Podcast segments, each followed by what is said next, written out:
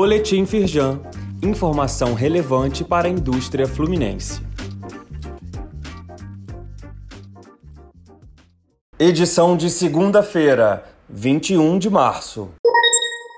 Micro e pequenas empresas do Simples Nacional precisam fazer a declaração de informações socioeconômicas e fiscais até o fim de março.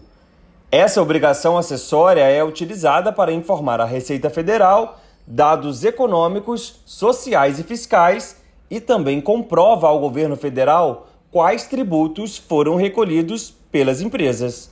Confira o prazo e acesse o link para enviar a Defis de forma online. Saiba mais no site da Firjan.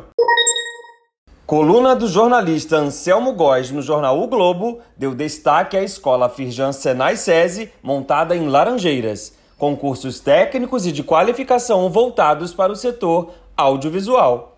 Segundo Leonardo Ed, presidente do Conselho da Indústria Criativa da Firjan e vice-presidente da entidade, o estado do Rio de Janeiro tem vocação para o audiovisual. Leia a nota na íntegra no link disponível neste boletim. Informe legislativo estadual mostra que entra em votação nesta terça, dia 22, o PL que reconhece o arco metropolitano como de relevante interesse econômico do Estado. Se for aprovado, o executivo deverá implementar políticas de atração de novos empreendimentos para a região. Também está na pauta o projeto de lei que inclui os municípios de Cachoeira de Macacu e Tanguá entre os beneficiados pela Lei Pezão.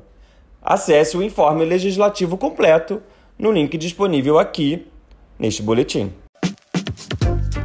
Saiba mais sobre essas e outras ações em nosso site www.firjan.com.br e acompanhe o perfil da Firjan nas redes sociais.